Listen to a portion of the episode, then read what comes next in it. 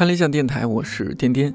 正在听到的这首歌来自程璧，《当我寂寞的时候》。词的部分源自上世纪二十年代日本童谣诗人金子美玲，后来经过程璧作曲，音乐制作人李星宇编曲，收录在程璧发行于二零一六年的专辑《早生的灵虫》当中。我特别推荐你去看看这首歌的 MV，一方面因为他正好是我在另一档节目《一百个职业告白》当中采访过的纪录片导演胡弦子执导的作品，而且弦子和秋荣都有出镜；另一方面，如果你习惯了周末的时候一个人待着，看完 MV 或许会想要联系几个好久不见的朋友，大家一起吃吃饭、聊聊天。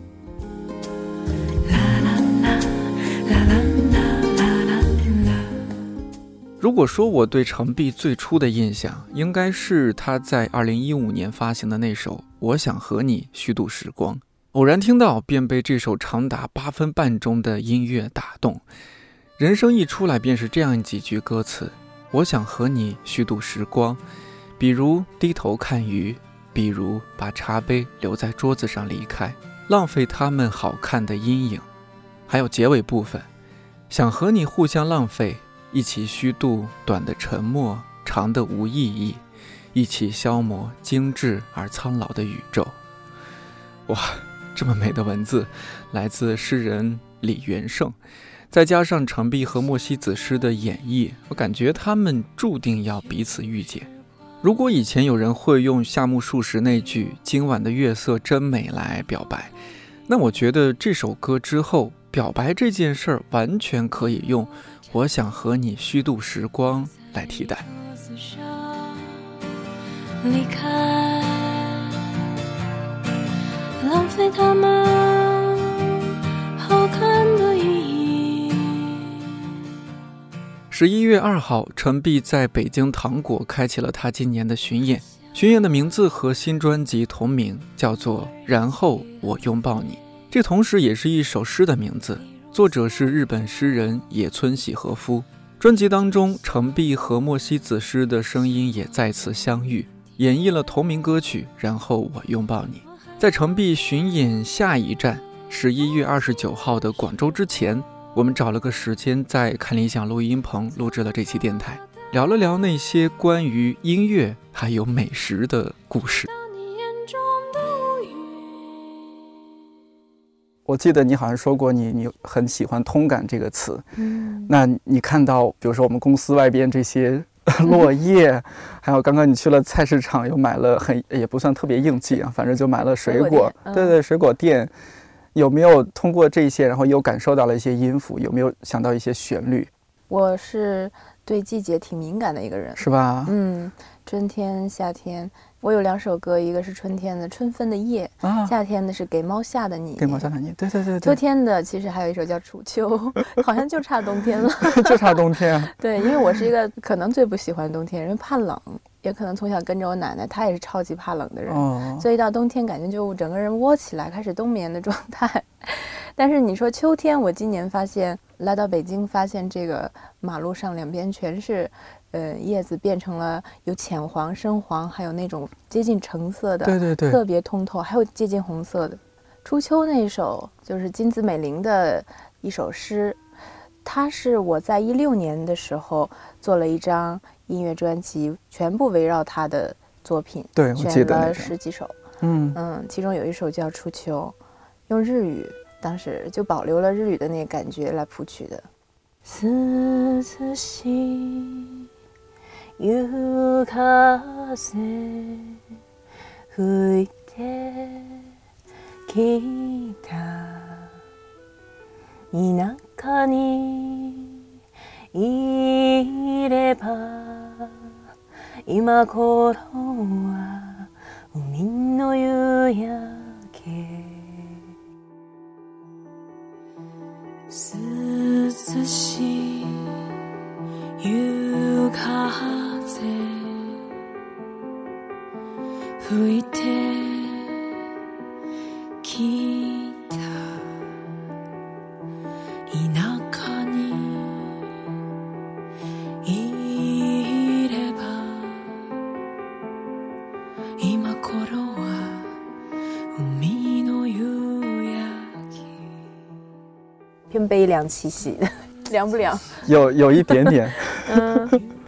那就是很应季，我觉得这个季节。我之前看你的一些就相关演讲视频，我记得你很喜欢福原西几江，那是对，那也是我超级喜欢的一个，对对对，都是因为深夜食堂，对，就他的那首歌，他的那些歌也是特别适合我一个人在家，尤其我做家务的时候，我扫地呀，然后就拿吸尘器吸毛毯呀，做家务，我特别喜欢他那首歌。你知道他录的那整张专辑叫《好吃的那个，对对对，哎呦，都是他在家里录的，哦，家里没有说是去那种专业的录音棚，就自己有一些设备，然后他那把古典吉他，你看整张专辑就是一一把古典吉他伴奏嘛，嗯，是他妈妈四十年前。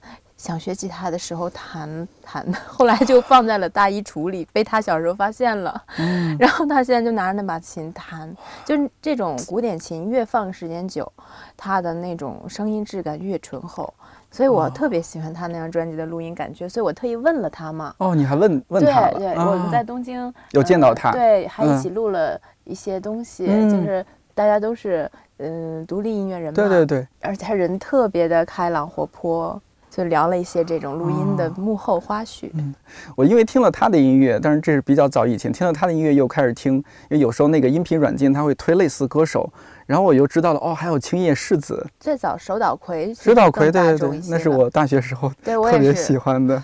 宫崎骏的电影，对对对对，听到他的治愈系的嗓音，太好听了。后来还有刺激阿亚诺。呃，石亚米娜那首歌叫《n i k o in n a l i t a 对啊，想要变成被翻唱成中文歌了。对对对，有那种。对。哒哒哒哒哒哒哒哒哒哒。对对对。哒哒哒哒哒哒哒哒。就那首嘛？对对对。嗯，我其实今年我有一首新歌放在新专辑《然后拥抱你》里，就是有受他的影响，有一首新歌叫《每天记下重要的几件小事》。哦，是韩姐作词的那一首。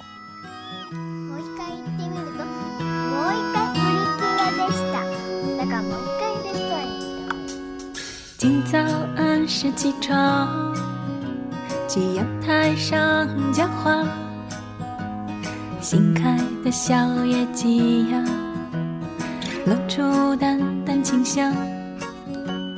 窗外有一只鸟。他写了这首歌的歌词，我觉得还挺感慨的，因为乍一看是这种小清新式的，对吧？日常式的歌词，但其实他的这个人生经历已经就是。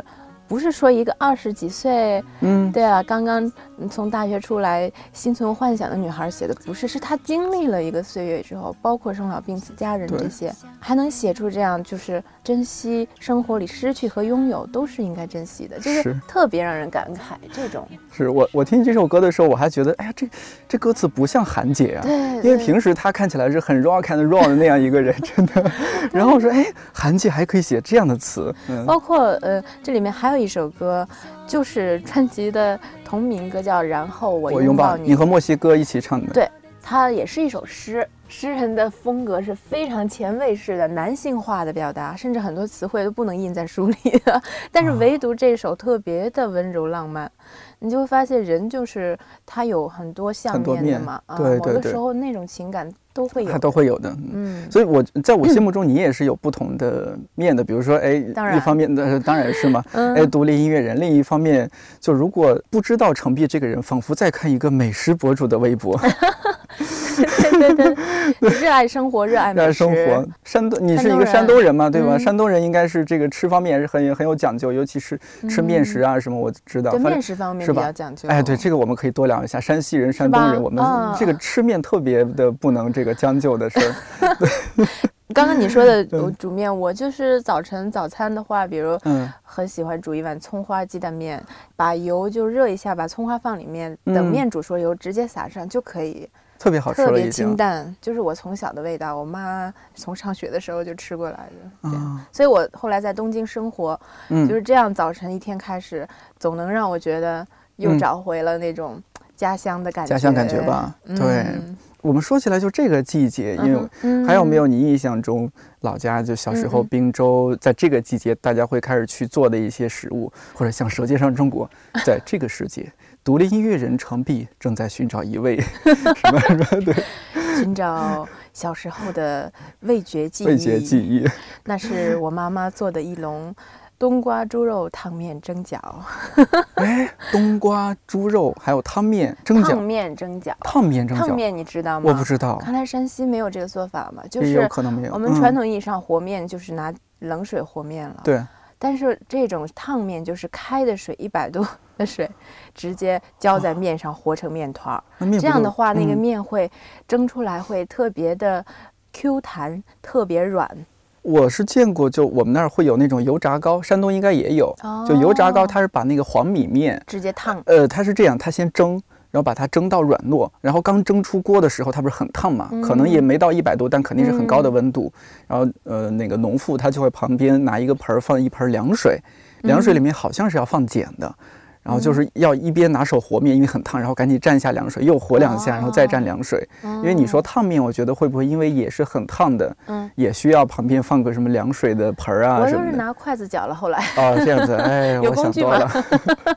对，只要把它和成面团儿，嗯，然后烫面不能像饺子一样擀那么薄，因为它已经面的那个纤维已经被就是没有那么的有弹性，但是那种 Q 弹的质感就好像你吃 QQ 糖一样，它是。砰砰的那种 Q 弹，所以你那个皮呢擀的不能太薄，然后把冬瓜、猪肉和上酱油，再加上点葱姜，就是和成的馅儿，嗯嗯，包进去，嗯嗯啊，出笼，那是我最最喜欢的家乡的一道美食吧。而且家里边做的时候，会不会也是比较热气腾腾的，是吧？对，蒸笼嘛。对，我觉得现在这种景象很难见到了。是吗？对，比如说，就现在，呃，大家一方面已经很少有人会做饭了，然后像蒸馒头这种，哇，这是太技术活了，对于很多人来说。我记得我小时候也是，就家里这些几个小孩子们，然后早上还没起床呢，但是大人起床很早，尤其秋冬天，它那个空气冷的话，水蒸气会更明显，整个屋子里都是水蒸气。对，我小时候睡的是炕，所以 山西有炕吗？有炕的呀，很多地方都有炕的。哦，农村里边，对我老家也有，是吧？想起来了。对对对，农村里边，它那个炕都是通着那个锅灶台的嘛，整个就这样取暖的。小我不知道怎么通的，后来就听说东北的是热炕嘛。啊，对啊，我都不记得小时候睡的是热的还是凉的了，是热的吗？是热的。所以春夏的，尤其夏天的时候，很少用那个灶台去做饭的，一般会可能会在院子里边临时拿，外面对，是吧？弄一个，因为那个是通炕的呀。你夏天如果再热的话，那受不了的。啊，所以你小时候你在家里住也是家里有有院子那种。你看我那首歌最早的《晴日共剪窗》，就是我和奶奶。她是一个说普通话的女性。我虽然是山东，她的经历更复杂了。那种从她是民国 那种过来的那种大家闺秀式的，但是后来选择跟着爷爷去到了她的家乡生活。嗯，但是她说的是就是就是这种普通话。哦，她当时从哪个城市？她是从东北。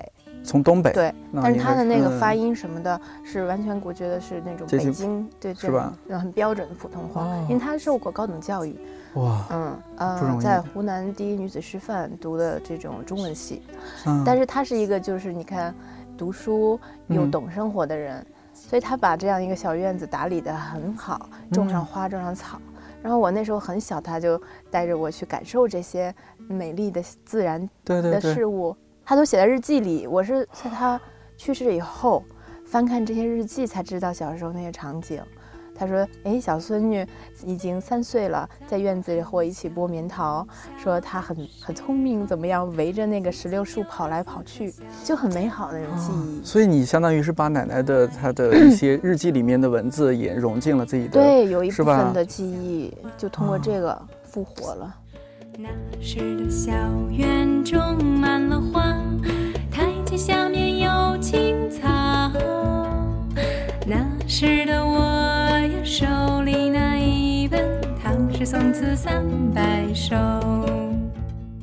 院子里面当时是有种一些蔬菜和水果的吗？对，呃，也有是吧？比如说石榴树嘛，哦，石榴树就是石榴，对对对。嗯，比如说会夏天我喜欢那个豆角，最爱吃的也是豆角蒸饺。饺子里面包的是豆角，对，但是也是蒸的，不是水煮的。嗯，嗯嗯，我看你又开始，对，就我对这种蒸饺这种东西有执念也可能啊。嗯，豆角蒸饺，然后有葡萄树嘛，夏天的时候就直接摘摘一串葡萄。所以你说这些回想起来多多美好。人越长大越往外去，好像要追逐理想，追逐什么？但是曾经的那种生活，其实已经是一种理想生活了。回想起来。那时候，反正我们那个时候，大家大人对你说的话，包括老师对对我们说的话，都是说你要努力学习，走出这个小小地方，走走出小县城。我后来就包括到现在，嗯，我九零年的嘛，可能也也不算太年轻了。对，你们马上我知道就要三十岁了。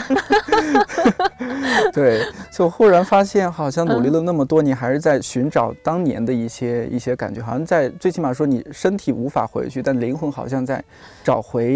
在一直在寻找回到故乡的一些路。对我，我是我有的时候会想，是因为对童年的怀念，还是说对那个场景的怀念？就是你人在小孩子的状态下无忧无虑吗？嗯，对，在那种状态，又有一个那样美丽的院子，自然围绕着你。简直太理想了啊！是，那还有没有其他印象深刻的？呃，自己家里的家常菜也好，比如说你们家独创的，或者说是哎邻居家的你印象深刻的，就滨州的一些美食。因为说实话，这个滨州这个城市可能对外外地人来说是不太熟悉的。在在黄河边上，其实我哥哥是一个特别会做饭的人。比如说我小时候很就经常吃京酱肉丝。对他做的京酱肉丝简直是一绝，在外面餐厅我从来没有吃到过那种就是香气四溢的京酱肉丝。经常就说看到那个样子是有很多甜酱裹上了那个肉丝，但是吃起来就只有咸而已，不香不香。对，但是我哥做的那个就是每次回家都必须要求他做两大盘。他他的灵魂，就是你哥哥做的灵魂，是不是他的葱用的特别好？山东大葱，这个是灵魂啊！好像是他用的那个酱，就是豆瓣酱和甜酱的那个搭配的特别好。搭配的，嗯，因为我记得这个是要把那个葱切成那个斜斜切，是吧？然后要卷在一起。是。因为说到山东，我们就觉得哦，山东山东人，山东人就是吃 大饼卷大葱。嗯，但是我们那个地方好像你说的直接拿着葱，然后裹煎饼，我们还没有那个更近那曲阜那边更原汁原味的。对，到了滨州，其实它和河北这边已经很近了，接近了。从北京到滨州的高铁是两个半小时。那如果离河北近，会不会火烧你们也有啊？火烧也有，但我也吃的少。对你没有吃过火烧？我来了北京也也吃，当然老家也也吃过，但是肯定一种东西它离了当地，肯定就不正宗了嘛。我印象中的火烧更多不是用来吃的，是做就是婚丧嫁娶这种仪式的时候会烤各种形状的火烧。我们会还有不同的形状啊？对，还有颜色呢。没有没有，我印象中的是这种仪式感用的火烧，为了比如说在放在祭台上，或者是送给那个亲戚们，表示我们家办喜事了。哦，山东滨州是这样的呀。哦，像像在我们老家就是有这种红红白事的话，它就是那种枣馒头，然后就面食嘛。我们也有，我也山东也有吧？对，巨大无比的馒头，或者说是巨大无比那种面做的小人儿啊，甚至鱼啊。哦，我的印象特别深，农妇拿那个什么牙签或者筷子，对对对，弄那个一回事儿，一回事儿是吧？火烧和这个你说的枣糕、呃枣馒头、枣馒头啊什么的，有没有你觉得是呃滨州那边特有的，其他地方一定甚至都没有听说过的东西？水煎包，你知道吗？好像听过这个词儿，这个确实很山东，在青岛也有，青岛叫炉包，它是这样，它是发面的啊。刚刚我们说的烫面啊，什么我说的那个豆角蒸饺其实是死面的，对，呃，水煎包是发面的，然后它为什么水呢？就是在出锅之前要浇一层水，让它一面是煎包，就像生煎一样，但是它生煎上海生煎是那个面没有那么的蓬松，我觉得它而且薄，但是。山东的水煎包这么大个的，大，然后里面经典的配馅是韭菜和猪肉，特别香。我回家也一定会吃的。一锅出来就像我们这个圆桌这么大，它是用这么大的锅在做，满满的水煎包。就当时也是一大家子人，不是不是，一般都只有店里有，家里不太做。水煎包我还真是我知道生煎包、水煎包是吧？这个我觉得应该科普一下，真的太好吃了，比生煎包好吃，我觉得，因为那个它就是很。蓬松松软，再一个就是我小时候中午放学了，跟我奶奶，她中午的时候不做饭了，就让我在放学路上捎回来几个一般我们两个人买六个就够了，水煎包，然后她沏上一壶茉莉花茶，那是我最温暖的北方的这种午餐的记忆。你刚刚说的好像是吃正餐的时候喝喝茉莉花茶，吃午餐吃那个呃煎饺嘛，不就是水煎包嘛，因为它是有偏油的呀，有一个茶配着，油腻这样，对，就正好。哦，因为我们觉得喝茶这种事儿，它不是正餐的时候做的事情，可能就是你吃个小零食、吃个甜品之之后的，对，或者有有客人来了，你给客人倒杯茶水。正餐的时候，我们还是会。喝什么汤啊？对对对，或者是小米稀饭，山东肯定也有，对吧？一般都这样。但是你知道广州的早茶吗？早晨开始就各种喝茶、吃点心。对 对，那比不了。对对对对，这就地域的特色嘛。我觉得这就很有趣。嗯，你很喜欢。广州演出一定会去吃一顿早茶。杨家，好像是这个词日语也直接就翻译过去了。嗯，杨家。杨家。嗯，就是饮茶，好像是。从广东话直接翻译成日语哦，这个词这个词儿我我不知道是吗？我我只知道那个 Kisaten，Kisaten 那个沏茶店，Kisaten 就是西式的那些咖啡茶，对，杨家就一定指广东茶。那后来去了东京呢？你觉得那边的秋冬天啊什么的？呃，因为我从小在北方长大，嗯，东京的纬度已经贴近于上海了。对，它是亚热带海洋性季风气候了，这么 明确，就是它的纬度是更靠近我们南方，所以秋天的时间很长，真好，所以有大量的时间，两个月可以欣赏红叶，对，可以虚度，对，而且嗯不冷吗？嗯嗯，秋天的你看到年轻人的服装搭配就会特别的精彩，就是搭的各种各样的小东西可以搭，不是说直接就羽绒服要裹起来，你知道吗？哦。对，所以那个季节是很舒服的，在东京。那那吃的东西呢？在秋冬天，嗯，东京是一个我觉得全世界的美食都可以吃到的地方，而且非常的正宗。当然中餐，我觉得当然我是中国胃嘛，相对来说还是不够满意啊。对对对，因为他们做的还是偏贴近一些日本人的口味，更清淡了。比如说不会太辣啊，但是现在开。很好的一件事是，海底捞也开到了东京，对，特别可怕，是是，所以它还是很原汁原味的，这个辣度还是可以的。嗯，我都会选最辣，就偶尔特别会有特别想吃辣的时候嘛。其实除了中餐，我是吃呃吃到嗯，就是东京的西餐啊，包括他们的日餐，确实非常非常的到位，而且价格，因为我们印象中吃西餐是贵的，对不对？对啊。但是在日本是所有的餐都是就是一样的。不是说那个西餐就要贵出来几倍，除非我们去米其林餐厅啊这种，对对，它是因为餐厅而分等级，它不是因为这个，这是外国的反，因为他们太早就全面西化，对对，然后嗯，年轻人已经把比如说吃这个咖喱饭这种印度的啊，泰餐米粉这种，然后意餐是最多的通心粉，嗯，意大利面，嗯，沙拉，因为日本他们也不炒菜。所以他们吃沙拉就很习惯，对吧？哦，是蔬菜不要加工，就直接撒上一点料，拌一下就好特别清淡。嗯，对对对。但是每个餐馆都会中午推出一个中，就是 lunch，他们叫就是英文的 lunch，就是中午的一个菜单，一般一千日元左右，就是相当于六十块人民币，就可以在任何餐厅都可以吃一顿很舒服的，你想吃任何的中餐、法餐、意餐都可以吃到的。这个季节呢，如果从季节性来说，他们会不会有一些比较季节限定的一些，是吧？热乎乎的，而且他们特别爱出季节限定。对，我觉得这个词儿是甚至都是从日本过来的。应该是，嗯，比如说你甚至去超市，最普通的这个七幺幺啊、Family Mart 这种啊，全家里面的啤酒的种类，它也会出季节限定，比如说。不是啤酒，是那个那种叫什么酒，只有百分之三的这种酒精含量的，类似于果啤，各种好喝的，就年轻人特别喜欢的那种酒吧。嗯，季节限定，秋天的梨，梨的味道的；夏天，比如说那个葡萄的味道的。对，啊，都是很应季的这些。对，应季。对，日本是一个非常看重四季风物的国家，从他们最早的古典文学原始物语里，是的，是的，是的，对吧？到枕草子。嗯，他们跟自然很近，因为是一个岛国，然后喜欢四季风物，就是春天有樱花树，夏天有花火大会，就是去河边放烟花，这种特别古朴式的、特别日剧和日本电影还保留着。我每年也夏天一定会去。嗯，然后歌里面你有你有讲到，今年的这个“然后我拥抱你”，其实就是一次去花火大会的这种经历，诗人写在了他的诗里。嗯，就是记得有这种让这么这么一个汉子的诗人都写的这么温柔的一首诗。嗯，大家会提着毛豆，带着啤酒。穿上那种夏日浴衣，嗯，有卡达，对，把头发女孩子把头发都竖起来，带上一把折扇，你不觉得特别的浪漫？对对对。然后秋天就是赏红叶啊，京都的红叶都疯了已经。然后冬天更多的是他们有那个暖炉，你知道吗？尤其是北海道。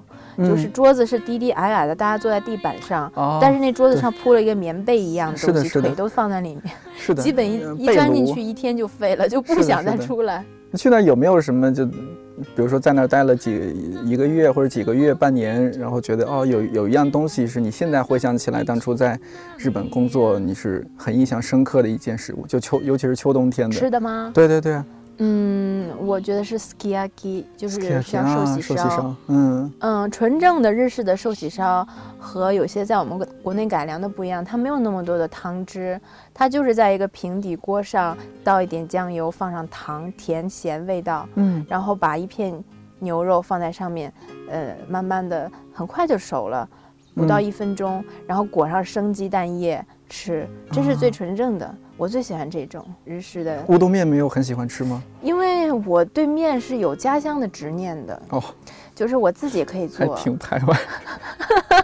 对乌冬面对我来说太粗了，我觉得。哦，你会有这样的感觉？嗯。然后我还觉得还可以。当然，你吃山西刀削面过来的人肯定 肯定没我没什么障碍。对呀，我没什么障碍。更粗。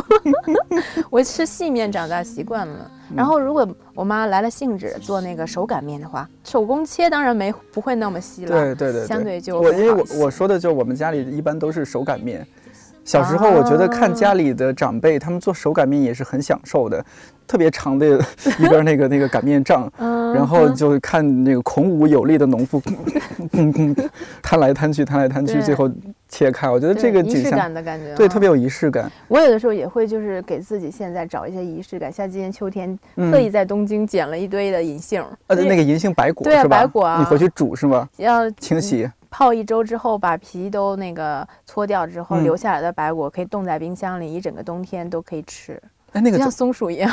哎，那个就是直接脆脆的吗？还是不是啊？嗯，在日料店里就可以吃到。比如说，你可以嗯放在锅上直接油煎，呃，甚至不用放油，就把它煎煎熟，盐烤白果哦。然后也可以煲汤，煮各种鸡汤什么都可以放进去，然后不能放多，一天不能超过十粒这样。美食博主上线还是很有心得，因为我在那个北大读书的时候，学校有很多银杏树，对我记得。图书馆。前面特别长的一条，秋天的时候特别美。对，那那个时候也没有厨房，没有条件，就觉得一直想尝试，今年终于尝试了。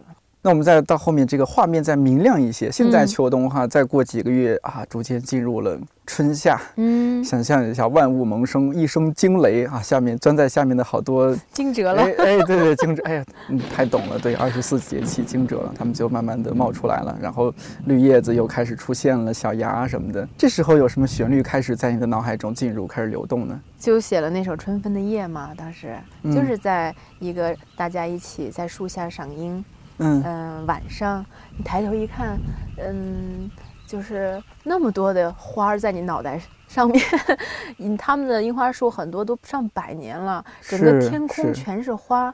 我觉得那句那句话写的就是在歌词里，蓝色画布上好像画满了各种各样的花儿一样，很浪漫，特别新海诚的一个画面，嗯，是吧？对，嗯，这首歌是这样的，好美的风景。让我回想起家乡的感觉，仿佛闻到春天的气息，在这春分的夜里。好美的风景，让我回想起家乡的感觉，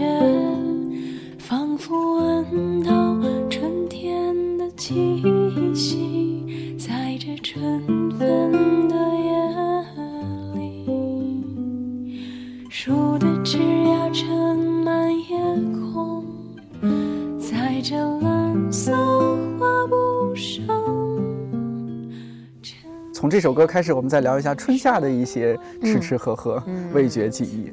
春天的话，你知道日本他们古典有七野菜吗？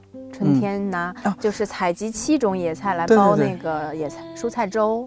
那我我家乡也是这样的。你看春天的时候，呃，我妈会做一种蔬菜饼，也是一种野菜直接摊成的饼。就很蘸上那个醋和蒜汁儿，非常美味。那种应该是把那些野菜呃剁碎了，然后放在那个面糊里边是吧？然后再再去烫。对，有的是这样，还有甚至就是那个菜的量非常大，就直接做成菜团子，不要不用放面，或者有一点点粘合的感觉的，放一点，嗯，然后拿水焯了，把那个蔬菜焯了之后就直接团起来。啊，还要不要加一点香油？可以啊，是吧？我印象中要加。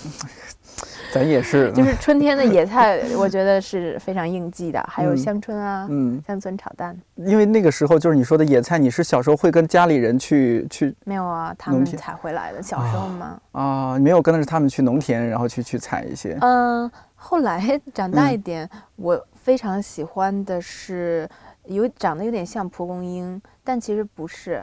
叫苦苦菜哦，你们叫苦苦菜，我们叫苦菊，好像是对哦，应该一回事儿，有锯齿的那个是吧？对对，那个是凉拌，凉拌或者直接就蘸麻汁，对，那是我非常喜欢的。后来就是在东京，我没有那根本找不到，但是发现有点类似的，嗯，那个菜，我们现在西餐里叫什么？我日语我知道叫 l u c o l a 西餐里叫什么？因为日语汉语啊叫芝麻菜，对。就是有一点点接近，但是还是没有我说的那个 苦苦菜更苦。嗯，还会煮那个菠菜和粉条，然后和一点面。我们那个叫什么来着？好久不说方言了。哎，我不知道那个汉字怎么写，但是我突然觉得是不是那两个？就黏黏糊的黏，煮煮东西的煮，黏煮我们叫。哦，这个我还真没听过。用用山东话说是黏煮。黏煮。黏煮。那那是什么呀？我我第一次听说，对对对，就是我说的，任何一个呃蔬菜都可以，嗯，放上那个粉条，放不放也都可以，然后水煮开，和上一点面，就是粥，没有米，就只有面。你说的要加一点面粉要加蔬菜哦，要加蔬菜，对，也要加粉条，就是为了让它丰富一些嘛。哦，对，一般晚餐都会有，就是，呃，我们家我不知道别人怎么样，晚餐一定会有这样的一个喝的东西。不一定是汤，就是这种黏煮也好，或者是白米粥也好，地瓜粥，嗯，胡萝卜粥，就是各种一定要有一个稀饭。哎，是我们也是一样的，嗯，我们稀饭里面也是放那个，要要不土豆，要不红薯，对你刚叫地瓜一回事儿哈。对，还有一个就是跟这个名字现在一想起来特别的，就是古朴的山东范儿，黏煮之外，还有一个叫咸食，咸就是咸。就咸淡的咸，咸淡的咸，食物的食，也是也是直接拿一些春天的蔬菜，然后切成丝，然后和上面，打上鸡蛋，然后和成一个一个小饼，然后在锅里一摊一煎，就很快就出来了，也是蘸着那个蒜醋这种汁儿。就叫闲时，对，是不是特别像古书里的词儿？对对，山东话里有很多这种古代的词汇还保留着。嗯，你还记得有哪些方言吗？方言俗语里面其实它是包含了一些比较古语的这种。呃，昨天晚上，嗯，昨天晚上我们叫夜来。我天哪，我们一样的对不对？一样的，很近嘛。啊，儒家文化 辐射。是是是啊，还有什么印象深刻的山东的一些？春夏之交吗？春天、夏天的话，就大家都知道吃西瓜呀。啊，对，这些就差不多。然后，嗯，面的话就是凉面，直接凉面煮了以后放在凉水里，一直一直凉掉，嗯然后拌上呃麻汁，拌上黄瓜丝。就这种最最简单的，这个的话，北方好像对北方好像都有，在北京也会这么吃。消暑的，对对，消暑的吃。嗯哦，那在在其他这么说的话，可能太接近了。但你说了这么久，我都没有听到你我特别期待的大饼卷大葱。对我我们那儿说实话是滨州不太多。嗯，滨州有那个菜盒子，比如说韭菜盒子。韭菜盒子。嗯，我说的菜盒子跟我们那儿就是典型的是你说的煎饼啊，嗯，直接一张煎饼摊开，上面布满了蔬菜，就非常大的菜量。你和北京吃到的这种菜盒子还不一样，北京像那个馅儿饼了，其实，对，它这个是一张很薄的煎饼，裹了很多菜，然后把煎饼四折对齐，像包袱一样，巨大的一个菜盒子。这是我上大学的时候，我大学在山东大学，嗯，就特别喜欢的。济南对，经常吃的，济南也会常吃一些，对。东京那边的春夏，你刚刚当然已经说了一些哈，我们有一些季节限定的，什么夏天葡萄汁儿啊，或者是我印象中它樱花开放的季节也会有一些相关的，也有樱花味儿的酒，是吧？酒啊什么的，对，樱花味儿的糖，樱花味儿的各种，甚至面条也会给你做成粉色的，你知道吗？是吧？对我 各种应季嗯，因为在在北京在成都都有一个日本的那个超市叫伊藤洋华豆，哦，伊藤洋华堂，它里面因为日本人的那个运营嘛，它每它也会特别强调这种。季节限定，就不同的季节去，它总会有他们日本店员放在那儿。哎，这是这个季节的，对，嗯，会会有一些印象。那在春夏，你会觉得在东京的，嗯，吃的方面有，你现在回想起来，尤其刚去的时候，有没有什么让你印象深刻的？夏天的话，他们都还是吃那个。呃，有点像刨冰似的，一个小甜点，就是一层冰堆起来，然后浇一点点各种味道的果汁、果酱啊什么的那种。没有酱，就是汁儿，就汁儿，就是很清凉的。对啊，然后他们喜欢各种抹茶的东西啊，是抹茶，对。对 呀，这个我超爱，对吧？用抹茶做成的冰激凌，用抹茶做成的刚刚我说的那种冰糕点啊什么啊，糕点，嗯，就很夏天。那你现在因为常在常在东京，但是也会有时候因为有巡演或者有排练，会几个不同的国家、不同的城市来回跑。音乐人的生涯就是要一半在路上，这是我在做音乐之前就听到朋友说的。有一个姑娘，她走在路上，有她一直要去的地方，烦恼的事情都不会在意。走。那现在就是你最新的这张专辑，嗯。嗯，你觉得有没有一些相比以前的专辑，你很用心的一些更不一样的一些元素在里边？我觉得这五年对我来说是一个小小的里程，没有碑啊。嗯，就是嗯，我从第一张《诗遇上歌》开始自己摸索着，嗯，编曲，把自己写的那些旋律，嗯。变成一首歌的样子。到了第二章，我想和你虚度时光，有莫西子诗来和我一起，他作为制作人，嗯，让我的嗯音乐欣赏扩展了很多。再到了第三章、第四章，分别是刚刚说的早生的灵虫和步履不停，嗯，一个是中国的制作人，也是一个年轻的音乐人，叫李星宇，金鱼马戏团，对，京剧马戏团，马戏团，对。另一个就是日本的一位五十多岁的制作人。嗯，比较老牌的，嗯，来制作完成。经过着这两张特别专业音乐性的制作之后，我的第五张就是然后我拥抱你，我又回到了由自己来担纲做制作人，自己每一首歌去把控它的编曲和这首歌的负责的编曲的朋友来一起讨论。所以到了这张专辑，每首歌的感觉都不一样。是的，是的，我觉得更丰富了。嗯，如果说我最早的诗意唱歌是非常一尘不染的，我 就是没有任何外在干扰的我。到了后面那些，我交给了他们来去，嗯，你知道，嗯嗯，涂抹了很多的色彩，加了很多的呃精彩的部分之后，回到这张是一个平衡了，就是达到既有我又有。他们的一个写作者，我觉得目前来说是我摸索到的一个状态。该怎么说？就是因为你做的音乐还是相对更小众的。嗯，你有没有希望说它大火？还是说你觉得还是做自己做，然后做自己喜欢的、做自己擅长的这种音乐方向是更好的？嗯，我今天来之前正好读到了张定浩的一篇采访。张定浩，我也唱过他的一首诗，叫《我喜爱一切不彻底的事物》。嗯，对的。在里面，他提到了一个状态，就是刚刚回应你的问题，我觉得也是我的想法，就是人最好的状态就是将要飞翔而还没有飞起的时刻，那永远有可能性。你很看重可能性？当然，我最早开始写歌之前，自己在日记里写了一段话，就是关于可能性，因为确实，如果按照传统的观念来说，我没有学过音乐，嗯，难道就可以去写歌唱歌吗？对我要不要给自己这个可能性？嗯，因为你知道。我们大学的去学那个专业，有各种各样的原因导致你去学了那个专业，并不一定。你是被调剂的吗？就是不是，并不一定是你最爱。你长大以后，你原来发现你最爱什么，和你高中毕业那时候你知道的自己是一个人吗？真不是，根本不是一个人。嗯，我那个时候没有那个自我意识，就是一个听话的好学生。那我觉得学外语挺顺的，然后还不需要高考了，直接可以保送。当时就是如果学习这个外语的话，嗯嗯。当然我家人也很喜欢我留在山东啊，这个女儿不想要走太远。对。一切就这样自然而然的，我进入了这个日语系。嗯。然后我叔叔还是学日语的啊。对。但是那个时候你有自己人生方向吗？没有啊，就只知道读书念书，而且我是属于非常晚熟的。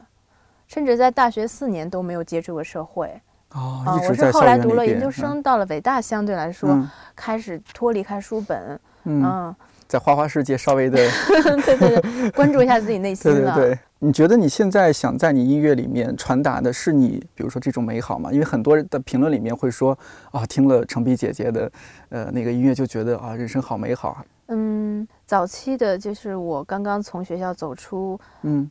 到现在，其实这五年的时间，我感觉自己是，嗯，从一个女孩的状态慢慢过渡到女性吧。嗯，尤其是进入三十岁以后，我会觉得早期我的作品里传递的那种温暖和明亮，就是我当时要表达给大家的，也是告诉自己的，要对世界充满，呃，就是保持那种，嗯，对他的信任，对他美好的幻想。然后慢慢的变得比以前成熟之后。我会像今年的新歌里有一首是 Emptiness，其实讲到了空虚，讲到了虚无、徒劳、失落、失眠。对，这也是因为受到一个当代艺术家的启发，他叫路易斯·布尔乔亚，今年在中国做了他的艺术大展。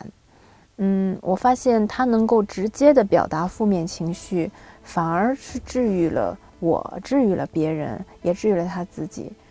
不要把那些情绪憋在心里，说出来反而是一种现代人的真实的情感表达。嗯，我觉得这也可能会在我将来作品里，也会有这方面的更多的体现。对，我忽然想起来，程璧就是你的本名。嗯，是的。那父母起名字的时候，我奶奶起的。哦，为什么会里面有个璧字？嗯，完璧归赵嘛，那个词，璧是玉嘛？对对对，最完美的玉的那种。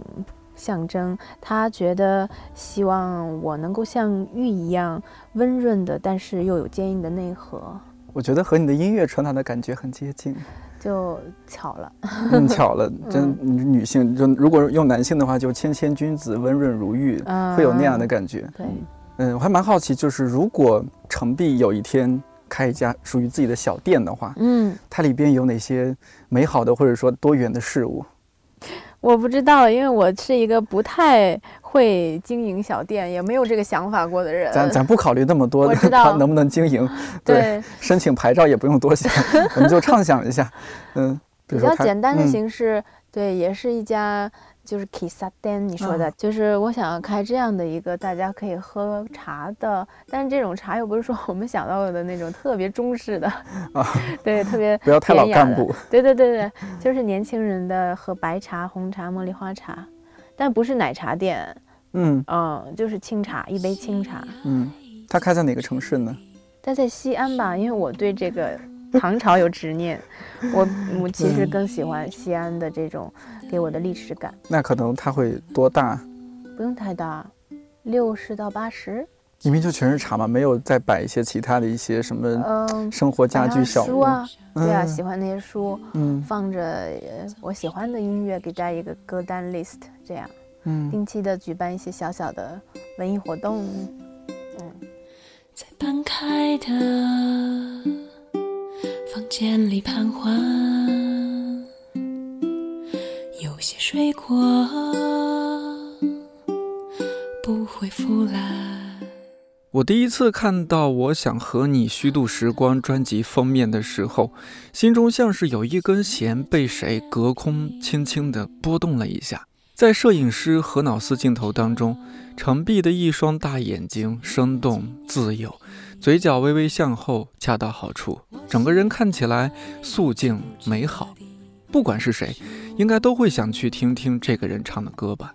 我已经错过了今年北京的演出，希望听节目的你不会错过即将来到你所在城市的他。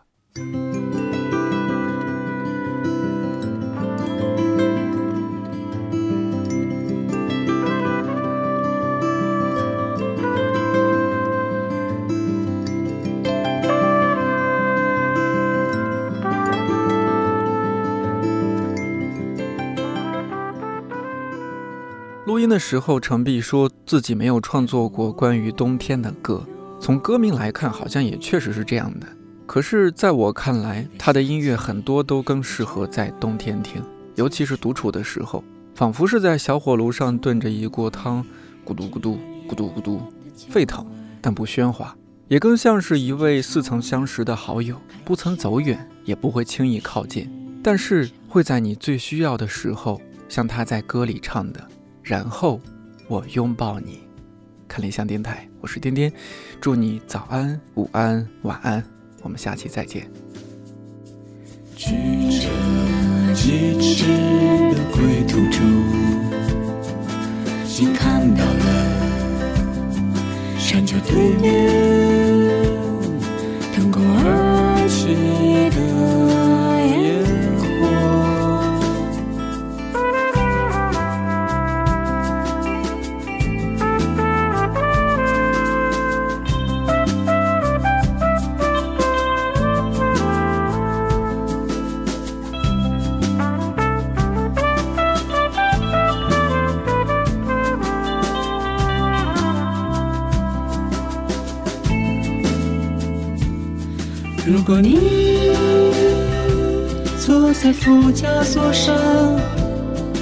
也许会发出欢呼声吧，因为抱着方向盘，热爱的大地送来的火纸花束，植入了我视野的一